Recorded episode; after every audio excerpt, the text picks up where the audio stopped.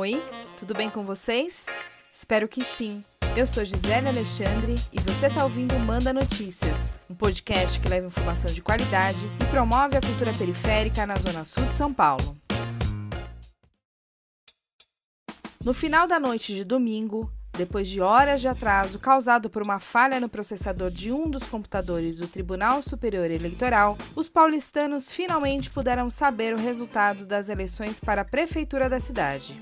O atual prefeito, Bruno Covas, do PSDB, vai disputar a reeleição com Guilherme Boulos, do PSOL, no segundo turno das eleições, que acontece no próximo dia 29 de novembro. Covas ficou em primeiro lugar com 32,86% dos votos, enquanto Boulos ficou em segundo lugar com 20,24% dos votos. Vale lembrar que o atual prefeito foi eleito como vice na chapa de João Dória em 2016 e assumiu a prefeitura em 2018 após Dória abrir mão do cargo para disputar as eleições estaduais.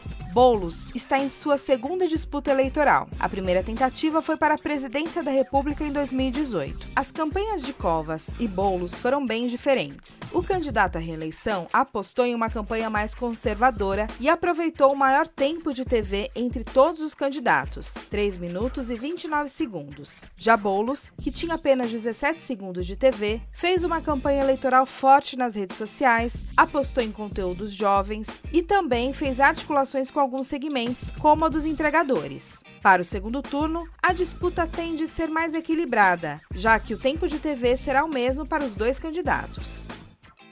Em relação ao pleito para vereadores e vereadoras, o TSE divulgou o resultado na manhã de segunda-feira. Apenas 13 das 55 cadeiras serão ocupadas por mulheres, ainda bem baixo, mas há esperança de termos uma Câmara dos Vereadores muito mais diversa nos próximos quatro anos. Isso porque elegemos dois representantes do movimento LGBTQIA.